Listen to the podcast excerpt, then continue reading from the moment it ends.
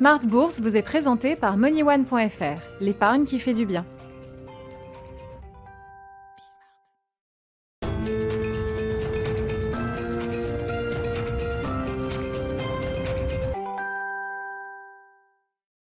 Smart Bourse, votre double dose quotidienne de marché sur Bismart en direct à la mi-journée, 12h30, 13h. Et le soir, la grande édition, le grand digest de l'information économique, financière et boursière à partir de 18h30. Au sommaire de cette édition de la mi-journée, des marchés européens attentistes avant le grand rendez-vous du jour et le grand rendez-vous de la semaine, la communication de la Banque centrale américaine à l'issue de sa réunion de politique monétaire de deux jours. La communication est attendue en début de soirée, heure française, avec une conférence de presse de Jérôme Poel, le président de la Fed, qui euh, livrera et qui commentera notamment les nouvelles projections économiques de la Banque centrale américaine. Le marché attend peut-être que la Fed signale des taux au plancher, au plus bas, entre 0 et 0,25% pour les taux directeurs de la Fed jusqu'en 2023. Ce sera l'horizon de temps des nouvelles projections économiques de la Réserve fédérale américaine, communiquées donc tout à l'heure aux investisseurs. Notez également qu'on aura une statistique importante côté américain. Hein.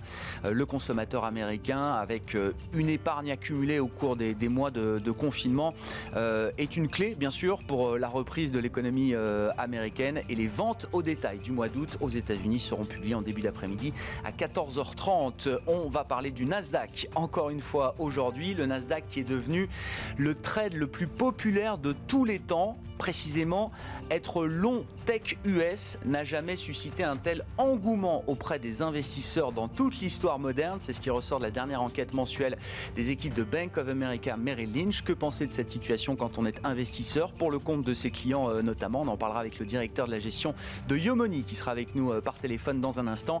Et puis l'autre sujet, alors qui euh, est un sujet matière première mais qui rejoint les sujets de transition énergétique au moment où la présidente de la Commission européenne Ursula von der Leyen est en train de nous expliquer qu'il va sans doute falloir intensifier encore plus les efforts pour euh, limiter les émissions carbone en Europe. Hein. L'objectif était de faire baisser ces émissions carbone de 40% à horizon 2030 par rapport aux émissions de 1990.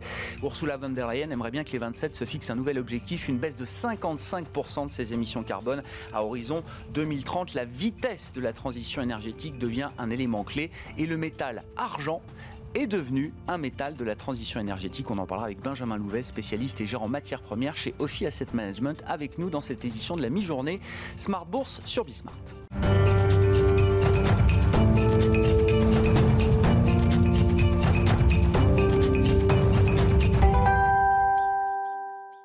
Attentisme, c'est sans doute le qualificatif qui convient pour euh, observer, constater la, situation de marché à mi-séance en Europe. Le résumé complet, c'est avec Nicolas Pagnès depuis la salle de marché de Bourse Direct. Le CAC 40 est toujours dans le vert à la mi-journée, mais sur une tendance hésitante en lien avec la prudence des investisseurs avant la décision de politique monétaire de la Fed ce soir à 20h. La Fed, dont les investisseurs attendent également les prévisions économiques. Au-delà euh, de cette actualité, l'OMC s'invite dans la guerre commerciale entre la Chine et les États-Unis. L'Organisation mondiale du commerce estime en effet que les États-Unis n'ont pas réussi à apporter la preuve que les relèvements de droits de douane en 2018 vis-à-vis -vis de certains produits chinois étaient justifiés ces droits de douane qui représentent plus de 234 milliards de dollars viennent donc, selon l'organisation, à l'encontre des accords internationaux. L'OCDE de son côté revoit à la hausse ses prévisions pour l'économie mondiale. Celle-ci se redresse finalement plus vite que prévu, avec grâce notamment au dynamisme de la reprise aux États-Unis et en Chine. L'OCDE qui s'attend cependant à une récession mondiale de l'ordre de 4,5% en 2020, un recul sans précédent dans l'histoire récente, mais finalement moins marqué que la récession de 6% initialement anticipée. Côté valeur à présent, du nouveau dans le dossier Veolia Suez. Suez qui présente ce mercredi une alternative à son rachat par Veolia au ministre de l'économie. Parmi les mesures proposées, Suez envisage de monter un consortium et de présenter une contre-offre pour les parts d'Engie à son capital. Suez qui annonce d'ailleurs céder ses activités dans quatre pays pour un montant de 1,1 milliard d'euros. La cession qui se négocie avec l'entreprise allemande Prezero n'est pas anodine puisqu'elle permettrait d'atteindre 40% de son objectif de rotation d'actifs, objectif qui est inscrit dans son plan stratégique pour 2030, un gage que l'entreprise continue sur la feuille de route qu'elle s'est fixée. À noter que Suez maintient également le projet de cession de sa filiale Osis à Veolia, une cession qui a été prévue avant l'offre de Veolia sur Suez. Et Engie qui examinera de son côté l'offre de Veolia en détail demain. Ce sera aussi l'occasion pour Engie d'examiner d'autres offres si jamais Suez venait à en présenter d'ici là. Et dans le dossier Veolia Suez toujours, qui, s'il avait lieu, obligerait Veolia à vendre les activités eau de Suez en France pour obtenir l'aval de l'autorité de la concurrence. Meridiam, le fonds d'investissement auquel Veolia entend revendre cette activité, fait savoir qu'il a prévu de s'allier avec CNP Assurance pour l'acquisition. Parmi les valeurs qui bougent à la mi-journée, ST Microélectronique est dans le palmarès du CAC 40 grâce à une note de Crédit Suisse. La banque maintient son opinion à surperformance et maintient un objectif de cours à 28,50 euros. À l'opposé, Casino subit la dégradation de sa recommandation sur le titre de surperformance à neutre par JP Morgan. JP Morgan qui ramène son objectif euh, de cours de 47 à 30 euros. Et JP Morgan qui abaisse également sa recommandation sur Accor qui passe de 28 à 22 euros. Nicolas Pagnès qui est en fil rouge tout au long de la journée avec nous sur Bismart pour vous livrer les infos clés de marché à la mi-séance bien sûr dans Smart Bourse et le soir bien sûr après la clôture à 18h30 depuis la salle de marché de Bourse Direct.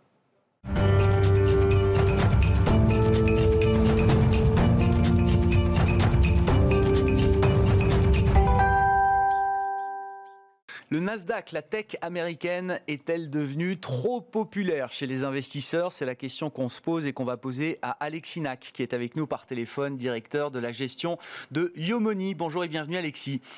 Merci beaucoup d'être avec nous. On va parler du, Nasdaq et des investissements, mais juste un mot quand même de l'organisation des entreprises, parce que je crois que Yomoni a franchi le pas. Euh, c'est ce que vous m'expliquiez, Alexis, avant cette interview. C'est euh, vous, vous passez de work from home à work from home for eternity. Ça y est, la décision a été prise chez vous. Bah exactement. Hein. L'expérience, alors comme beaucoup d'entreprises, hein, on a été contraint de faire de passer en, 100% un télétravail pendant le confinement. Euh, l'expérience a montré que c'était euh, très bien passé. Alors c'est vrai que nous, ça a été facilité par le fait qu'on a quand même une ADN euh, digitale, hein, mais on, a vu hein, que la, productivité de, l'entreprise s'est pas détériorée, voire améliorée hein, sur certains métiers, parce que nous on a quand même beaucoup de métiers de, de, développement, de, vraiment purement tech, et donc là on peut, on peut constater une amélioration de, la productivité, et donc ça nous a fait se poser la question. Après, après le confinement, on a fait un un sondage auprès de nos, salariés hein, pour voir comment ils avaient ressenti l'expérience et, et s'ils si voulaient que ça perdure. Et en fait, la, majorité des salariés euh, ont répondu oui. Donc on a décidé ah de. Alors c'est pas du 100% télétravail. En fait, c'est du remote first. Donc ah. on laisse le choix aux salariés hein, parce qu'on ne veut pas leur imposer non plus de leur couper tous les tous les liens sociaux. Il y en a quand même qui préfèrent euh, rester au bureau, mais on laisse le choix aux, salariés de venir ou pas au bureau, ou de, de travailler de chez lui ou non. Remote first, bah, euh, ça permet de faire le lien avec le Nasdaq. Euh, d'ailleurs, il y a beaucoup de valeurs du Nasdaq qui profitent justement de cette, euh, nouvelle, ce nouvel environnement de, travail. La question, Alexis, c'est de savoir si le, Nasdaq et la tech américaine est devenu un thème trop populaire dans le marché au moment où on se parle. L'enquête mensuelle qui est réalisée par les équipes de Bank of America Merrill Lynch auprès des grands gérants internationaux montre que acheter la tech américaine euh, est devenu le trade le plus populaire. Alors c'est la version française. Les Américains disent overcrowded, surpeuplé de toute l'histoire des temps modernes des, euh, des, marchés. Face à ça, quand on parle risque aux gérants de fonds, l'un des premiers risques qu'ils citent, c'est l'explosion d'une bulle tech aux, aux États-Unis. Comment on gère cette situation, Alexis? Alors, c'est vrai qu'on a beaucoup de questions. Hein. Nous-mêmes, nos, clients hein, nous demandent beaucoup, euh, beaucoup s'inquiètent et nous disent euh, est-ce que vous pensez qu'on est revenu dans la même situation qu'en 2000 avec une, une, bulle des valeurs technologiques? Euh, nous, on ne pense pas. Euh, on pense pas. Alors, en effet, hein, les, valorisations euh, de la tech, et notamment sur le, Nasdaq, sont très élevées. Hein. On est à des PE qui sont pratiquement à 50 sur le Nasdaq, mais on est encore très très loin des, valorisations des, je dirais, à l'époque des, géants de la tech, qui étaient les Microsoft, les, les Mico, hein, Microsoft, Intel, Cisco, qui avaient des, PE de, près de 100. Donc, on n'est quand même pas sur les, niveaux de valorisation des années 2000 surtout, on ne paye pas du tout la, même chose. Hein. Je veux dire, maintenant, on paye vraiment une, dynamique des, résultats euh, qui, est, réelle, hein, avec une anticipation des bénéfices qui est extrêmement visible et qui est réelle, alors qu'en l'an 2000, bah, on avait des anticipations de bénéfices qui étaient complètement démesurées et complètement incertaines. Hein. Euh, et je dirais le dernier point qui est très important, c'est que les, bilans des entreprises de la tech, des géants de la tech actuels, sont très très sains. Hein. Ils ont des, quantités de cash qui sont extrêmement importantes, hein, donc qui leur permettent de d'étendre leur, euh, stratégie d'acquisition, qui leur permettent euh, de, de continuer leur programme massif de, de, rachat d'actions, euh, alors qu'en 2000, en, oui, dans les années 2000, c'était l'inverse. Hein, on avait des, des, valeurs qui étaient surendettées euh, et qui étaient incapables de, faire ça. Donc tout ça, ça leur permet aussi d'augmenter leur prix, euh, d'augmenter leur position euh, quasi monopolistique, d'augmenter leur prix et encore d'améliorer leur marge. Donc nous, on pense, même s'il y a des risques à court terme, hein, parce qu'en effet, les valos sont un peu élevés, hein, il ne faut pas avoir des œillères, on pense quand même que la tech, qui était déjà le moteur de la croissance, avant la crise, euh, l'histoire n'est pas finie parce qu'elle euh, se, retrouve renforcée par cette crise acheter la croissance future de long terme de ces entreprises, ça vous paraît toujours un, bon axe stratégique d'investissement, euh, Alexis? À court terme, moi j'ai des gérants quand même qui sont assez inconfortables et qui viennent nous dire,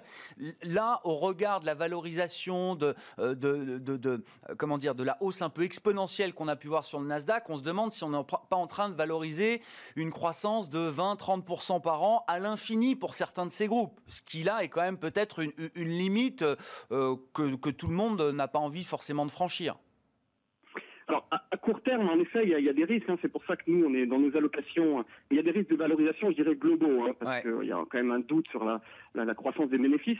Et donc, c'est pour ça que nous, on est, on est modérément surexposé aux actions, hein, pour, par, par, exemple, sur un profil euh, équilibré, équilibré dont la, la, la, location de référence est composée de 50% d'actions et 50% d'obligations. On est surexposé à 5% d'actions on n'est pas agressif parce qu'en effet, à court terme, on se dit il y, a des, il y a des risques, et notamment sur les valorisations. Mais comme à moyen terme, moyen à long terme, on est confiant, on se dit on va pas risquer de jouer à court terme ces mouvements de consolidation, ouais. parce que ça peut être trop compliqué euh, de jouer ces, ces, ces, mouvements très court terme de, de, marché. Donc on préfère, quitte, on sait qu'on va supporter des mouvements euh, peut-être un peu brusques à court terme, mais on préfère garder ce mouvement, cette position plutôt optimiste sur le moyen long terme.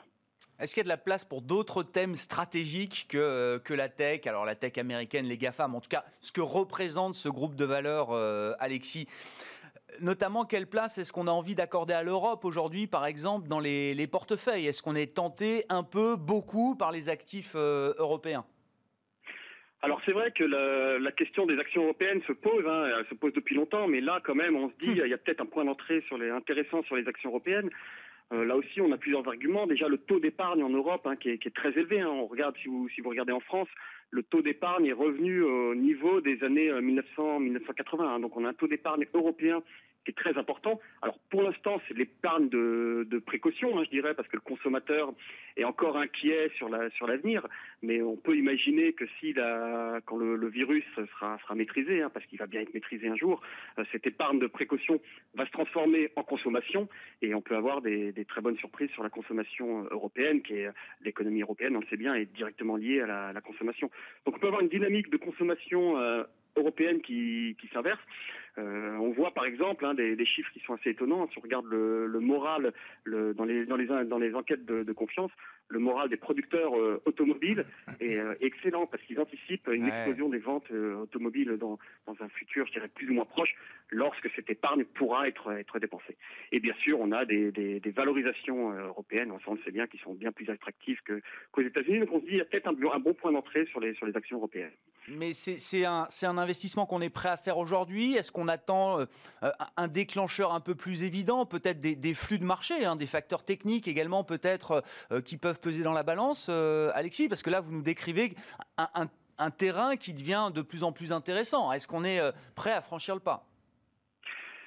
Alors le, le, le point d'entrée, en effet, il est toujours dur à déterminer hein, ouais. quand, quand, il faut y aller. Je pense que ça c'est un, peu dur, mais en effet, je pense que là, avec les, les élections américaines qui, qui, vont arriver, euh, ça risque de faire un, un, des incertitudes, euh, je dirais le, le, le, entre la stabilité politique en Europe et les incertitudes politiques euh, aux États-Unis peuvent en effet engendrer, je dirais, un, terrain plutôt propice à l'investissement sur les actions européennes. On a quand même vu hein, je dirais un des points positifs hein, de, cette crise hein, pour pour l'Europe. Alors même si les discussions ont été extrêmement compliquées, c'est quand même qu'au final, la crise aura renforcé la cohésion européenne, hein, notamment avec la, mutualisation du, financement du, plan d'épargne, euh, du plan de relance européen. Euh, on se dit qu'il y a quand même des, avancées sur le plan politique européen et un contexte politique beaucoup plus stable qu'aux États-Unis. Je dirais peut-être profiter de ce, je dirais, différence différentiel politique pour peut-être en effet revenir sur les actions européennes. Merci beaucoup Alexis. Merci pour vos, remarques du jour sur la situation des, marchés et les stratégies d'investissement que vous développez chez Yomoni. Alexis Nac qui était avec nous par téléphone, le directeur des investissements, le directeur de la gestion de la plateforme Yomoni.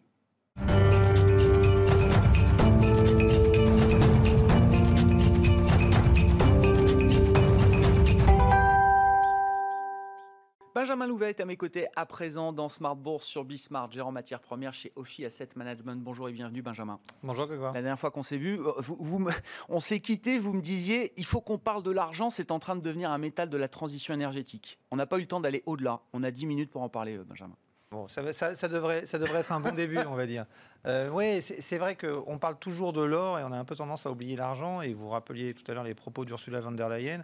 Aujourd'hui, on a un vrai enjeu de, réaliser une transition énergétique euh, et de la réaliser vite. Euh, sachant qu'on n'en a jamais fait. Hein. C'est une grande nouveauté quand on regarde historiquement. On a empilé les différentes énergies, mais on n'a jamais fait un changement d'énergie comme celui qu'on doit faire dans les années qui viennent. C'est un point clé, juste je rappelle, euh, Benjamin, on a un peu de temps. Hein. Ursula von der Leyen propose aujourd'hui au 27 d'adopter de nouvelles exigences en matière de réduction des émissions euh, carbone. On devait baisser le niveau des émissions de 40% horizon 2030 par rapport au niveau d'émissions de 1990. Elle demande à ce que ce soit maintenant moins 55%. on est en train de prendre conscience que oui, la transition énergétique, tout le monde a, a pris conscience de cette nécessité. Maintenant, c'est la vitesse de réalisation de cette transition qui est clé pour la suite. La vitesse est essentielle et c'est un facteur qui est souvent négligé parce qu'on a quand même une date butoir. Néanmoins, euh, il va falloir, si on veut euh, arriver à faire ça, qu'on finisse par se mettre autour d'une table et par se concerter. Vous parliez d'Ursula von der Leyen, euh, Gutiérrez, cette semaine de l'ONU, a lancé un cri au secours en disant on n'y est pas du tout et on ne va pas du tout dans la bonne direction. Donc aujourd'hui, on a les paroles qui sont là. Maintenant, il faut arriver à mettre les actes en adéquation. Et on a un peu tendance à ce niveau-là à patauger, à confondre les moyens et, la, fin. Euh, typiquement, les énergies renouvelables ne sont qu'un moyen d'arriver euh, d'arriver à notre fin, qui est la réduction des émissions de, gaz à effet de serre. Et c'est un sujet qui va devenir de plus en plus présent parce que chaque année qu'on prend de retard, ça veut dire que derrière, les efforts vont être encore plus importants à fournir. Et donc, ça veut dire que la chute, si on ne l'organise pas, on va, on va se prendre un mur. Quoi. Donc il faut organiser cette diminution de façon pragmatique et pas dogmatique, c'est important, en étant optimiste et pas complaisant. Le rôle de la finance dans tout ça, je rappelle, hein, c'est de participer à la transformation de l'économie, mais en faisant une transition et pas une rupture. C'est vraiment très important. Et l'argent a son rôle à jouer dans tout ça. Alors, que vient faire l'argent dans, dans, cette affaire euh, Alors, c'est intéressant, parce que, c'est intéressant parce que pour, pour tout le monde, l'argent, c'est un, métal précieux, mais c'est avant tout un métal industriel et notamment beaucoup utilisé dans, dans, dans la médecine et j'allais dire dans tout ce qui est propreté parce qu'il a des caractères antibactériens, un caractère antibactérien important, mais il est de plus en plus utilisé dans les nouvelles technologies. Euh, deux exemples vraiment importants pour comprendre l'ampleur qu'a pris ce métal dans ce secteur-là. Je rappelle, hein, c'est un métal, on en produit à peu près 27 000 tonnes par an et on a une réserve sur Terre déjà extraite, hein, le stock existant, euh, d'à peu près 1 600 000 tonnes, dont, ah oui. dont 800 000 qui sont, euh, je dirais, euh, prisonnières dans la bijouterie et la joaillerie, donc qui ne sont pas facilement accessibles. Mais on a à peu près 800 000 tonnes, donc on a un petit peu de, un petit peu de marge. il y a quelques années, l'industrie du solaire n'existait pas.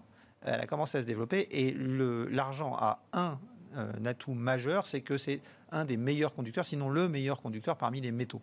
Donc il est très utilisé dans l'industrie électrique, dans le, transport de l'électricité. Et au niveau des panneaux solaires, on n'a pas trouvé mieux que l'argent pour transporter les électrons au travers d'un panneau solaire. Donc dans un panneau solaire, il y a quelques années, il y avait 20 à 25 grammes d'argent. Comme c'était assez cher, on a essayé de diminuer cette quantité. On en utilise de moins en moins par panneau, mais comme on produit de plus en plus de panneaux, la place de l'argent dans l'industrie euh, du solaire, enfin le solaire dans le marché de l'argent a pris énormément d'importance. Aujourd'hui, l'industrie du solaire, c'est à peu près 12% de la demande mondiale d'argent. Donc c'est devenu très conséquent. Un autre, une autre preuve importante, enfin un autre élément important, c'est la mobilité électrique. Alors, beaucoup de gens s'étonnent quand je raconte cette histoire parce que euh, tout le monde, a, quand on parle de mobilité électrique, en, vue la batterie, évidemment, et dans une batterie, il n'y a pas d'argent. C'est vrai, il n'y a pas d'argent. Sauf que Quand on fabrique des batteries, après, on a des, comme des piles indépendantes et il faut les lier entre elles. Et là, l'argent, avec ses qualités de conducteur, est utilisé. Et là, pareil, l'industrie automobile, il y a 10 ans, n'utilisait pas d'argent ou quasiment pas. Aujourd'hui, l'industrie automobile, c'est 5 à 7% de la demande d'argent mondiale. Et les applications se multiplient. Ah Quand on regarde, il y a aussi maintenant la technologie d'hydrogène qui se développe. Et la technologie de l'hydrogène est une technologie où l'argent euh, pourrait avoir son rôle. Mais même si on reste dans le domaine de la mobilité électrique sur les batteries, il y a aujourd'hui euh, la volonté de passer de batteries qui sont limitantes en termes de capacité, en termes de, recharge, que sont les batteries lithium-ion, avec, avec une électrolyte liquide, aux batteries ce qu'on appelle lithium, lithium solide. Pour faire ces batteries, aujourd'hui, une des pistes, c'est d'avoir une anode qui sera en graphite, comme c'est le cas aujourd'hui, mais qui sera recouverte d'argent pour améliorer les performances de la batterie. Donc là aussi, il pourrait y avoir un nouveau pôle de demande. Donc l'argent trouve de plus en plus d'applications dans les domaines de, la, de, la transition Et ces applications, alors industrielles liées aux technologies de la transition énergétique pour l'argent, ce sont des, relais de croissance enfin, euh, euh, visibles, significatifs, ce sont des, tendances fortes, longues. Pour, ce, sont des tendances, très longues et très fortes. Je prendrai un exemple. La Banque mondiale a établi un rapport au mois d'avril sur la criticité des métaux. Et elle s'inquiète parce que on, a l'impression qu'on va faire une transition de la mobilité euh, de l'essence vers les batteries électriques et que ça va se faire en claquant des doigts et qu'on va pouvoir mettre des batteries partout aussi pour stocker l'énergie. Ce que dit simplement la Banque mondiale, c'est que la consommation de métaux qu'on a est en train d'exploser et elle va exploser de plus en plus avec le développement de ces nouvelles technologies. L'argent est cité dans ce rapport comme étant l'un des métaux, si on va vers un développement très fort en énergie renouvelable, euh, pour lequel la croissance de la demande pourrait être la plus forte. Pas forcément sur lequel il y aurait le plus de tension, parce qu'on a du stock, comme je l'évoquais. Oui, c'est ça. Malgré les stocks. C'est ça. On pourrait avoir une hausse de la demande qui serait de l'ordre de 350 et donc créer quand même des tensions entre l'offre et la demande, malgré le niveau des stocks que vous avez décrit. Vous pouvez euh, inventer ce que vous voulez. Si ah bah. les usages habituels restent et que vous rajoutez des nouveaux usages, hein, on l'a bien vu avec le palladium par exemple, euh, qui est utilisé dans les pots catalytiques et où, euh, les nouvelles normes environnementales font qu'on en a besoin de plus en plus. Il y a un moment, si vous n'en produisez pas plus et que vous avez toujours les mêmes usages, mais que de nouveaux usages viennent s'ajouter, bah, forcément vous créez une tension sur le prix parce que le seul moyen de limiter, de, mettre en équilibre l'offre et la demande, c'est de faire monter le prix pour détruire un petit peu la demande, pour inciter les producteurs à augmenter leur production de façon à arriver à garder cet équilibre. Ce que nous dit la Banque mondiale à travers ce rapport, c'est qu'on va euh, essayer de quitter une dépendance aux énergies fossiles pour se retrouver avec une dépendance aux métaux industriels. C'est ma grosse crainte et c'est là que je disais aussi tout à l'heure qu'il faut mettre les paroles en accord avec les actes. L'Union européenne s'est fait cette semaine l'écho. De, de, sa crainte sur la criticité d'un certain nombre de métaux. Je vais donner un exemple. Le lithium qui est utilisé dans les batteries est produit à 70% en République démocratique du Congo. Ça, tout le monde le sait. Ce que peu de gens savent, c'est que 80% de ce cobalt est raffiné en Chine. Donc, on va transporter, transformer une dépendance aux pétromonarchies euh, pétrolières et gazières en une dépendance aux pays producteurs de ces métaux. Et il faut absolument prévoir euh, tous ces éléments pour pouvoir organiser les filières d'approvisionnement pour ne pas se retrouver à être les grands perdants de cette transition je reviens à l'idée hein, du, métal, argent, euh, métal de la transition énergétique. Est-ce que c'est vrai dans le marché? Est-ce que c'est vrai chez les investisseurs? Est-ce que les investisseurs qui s'intéressent au thème de la transition énergétique sont également ceux qui investissent dans l'argent, ou qui s'exposent en tout cas euh, euh, au, métal argent dans le marché? C'est une question à laquelle je n'ai pas de réponse pour l'instant, Grégoire. On sait juste une chose, c'est que la demande d'argent depuis le début de l'année euh, augmente, en tout cas les investissements sur l'argent augmentent énormément depuis le début de l'année. L'argent est en hausse de pratiquement 50% ou un peu plus de 50% depuis le début de l'année. Il y a un clair repositionnement. Est-ce que ce repositionnement est juste lié au caractère de métal précieux de l'argent ou est-ce que c'est un moyen pour un certain nombre d'investisseurs de commencer à jouer cette problématique de la transition énergétique? Aujourd'hui, c'est difficile de le savoir. On n'a pas la répartition. Mon sentiment, c'est que vu la violence du mouvement, on peut anticiper qu'effectivement, il y a eu un certain nombre d'acteurs qui se soient peut-être positionnés au travers de ce vecteur-là pour jouer le développement de, la transition Oui, c'est ça. La, question est importante parce que ce n'est pas tout à fait le même type d'investisseur, on va tout dire. Tout à hein. fait. C'est deux catégories d'investisseurs un peu différents, peut-être. Après, l'investisseur traditionnel peut y trouver son intérêt parce qu'un des gros intérêts des matières premières, c'est qu'une matière première, ça ne fait pas faillite. Et aujourd'hui, où on commence à se poser des questions sur la valorisation des entreprises, aller jouer une thématique comme la transition énergétique, qui est une thématique forte du moment, sans prendre un risque entreprise, peut être quelque chose de vraiment intéressant et de vraiment diversifiant dans un portefeuille. Donc ça peut vraiment avoir tout son sens. L'argent a pris 50% depuis le début de l'année. C'est deux fois mieux que l'once d'or, euh, grosso modo, euh, Benjamin. Les, achats, cette, euh, les achats d'ETF sont absolument phénoménaux. On parle toujours de la hausse de la demande des ETF cette année sur l'or, plus 734 tonnes d'or. En six mois, on a fait plus que sur n'importe quelle année par le passé.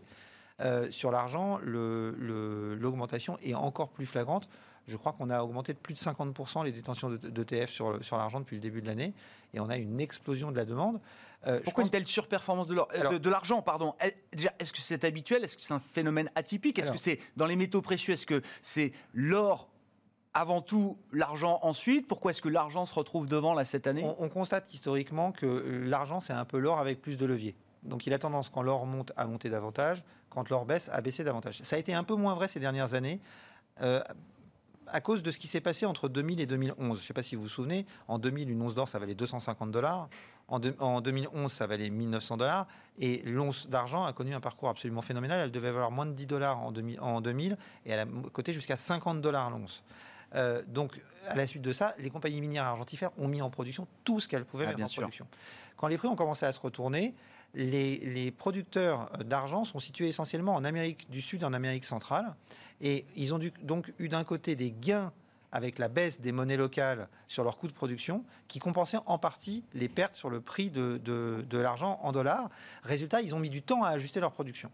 Et donc, l'argent s'est un peu décorrélé de, l'or pendant quelques temps. Aujourd'hui, on retrouve cette corrélation parce que ce mouvement de correction sur l'activité minière est à notre sens terminé, ce qui explique qu'on retrouve une, dynamique plus commune entre l'or et l'argent. Euh, après, si on regarde les, raisons, euh, il y a eu plusieurs raisons. D'abord, on a eu une baisse de la production très forte parce que l'Amérique du Sud et l'Amérique centrale ont été très touchés par le Covid et donc euh, certaines activités. La production d'argent, à un moment, a, été en baisse de 66% cette année. Hein. Euh, au, plus profond de la crise. Choc d'offres majeur. Hein. Donc choc d'offres majeur. Et côté demande, on a eu une baisse de la demande traditionnelle venant de l'industrie, mais on a eu une très forte hausse, je le disais, de la demande de la part des ETF. Et donc finalement, on s'est retrouvé quelque chose qui, a plutôt, euh, qui s'est plutôt bien équilibré. Et puis parallèlement à ça, je le disais, euh, on a, enfin, il y, a eu la demande des ETF effectivement qui a été importante. Il y a eu un autre facteur important, c'est qu'aujourd'hui on voit la fin de ces opérations de, je dirais, de nettoyage des, compagnies minières argentifères, il y a beaucoup d'investisseurs qui regardent le ratio entre l'or et l'argent. Oui. Ce ratio était arrivé à des niveaux historiques euh, très, très faibles. Euh, et donc, un certain nombre de personnes ont commencé à se dire qu'il y avait sans doute plus de potentiel de rattrapage en jouant l'argent qu'en jouant l'or pour jouer cette thématique, ce qui a sans doute euh, aussi amené beaucoup de gens à se positionner sur ce métal dans les, dans les mois qui sont passés. Bon, valeur refuge, euh, la valeur refuge du pauvre. Je, t'ai dit les choses de manière un peu caricaturale. Ouais, c'est pas péjoratif. Non, mais c'est moins cher de s'acheter une... once d'argent qu'une once d'or. Donc évidemment, ça, ça, ça ouvre peut-être un marché euh, particulier un peu, un peu différent. Exactement.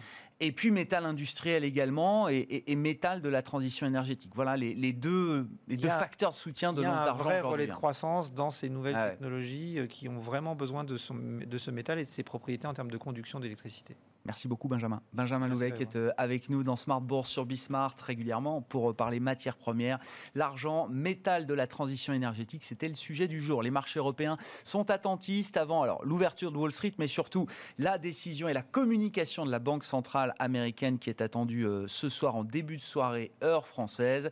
On sera ensemble en direct à 18h30 pour évoquer évidemment le sujet des, banques centrales et puis les marchés, les marchés américains qui sont repartis de l'avant avec un Nasdaq qui progressait encore de plus de 1% en clôture. Après sa baisse rapide et violente de 10% il y a une dizaine de jours, ça reste un des sujets clés du moment pour les investisseurs qu'on traitera donc ce soir à nouveau dans Smart Bourse en direct à partir de 18h30.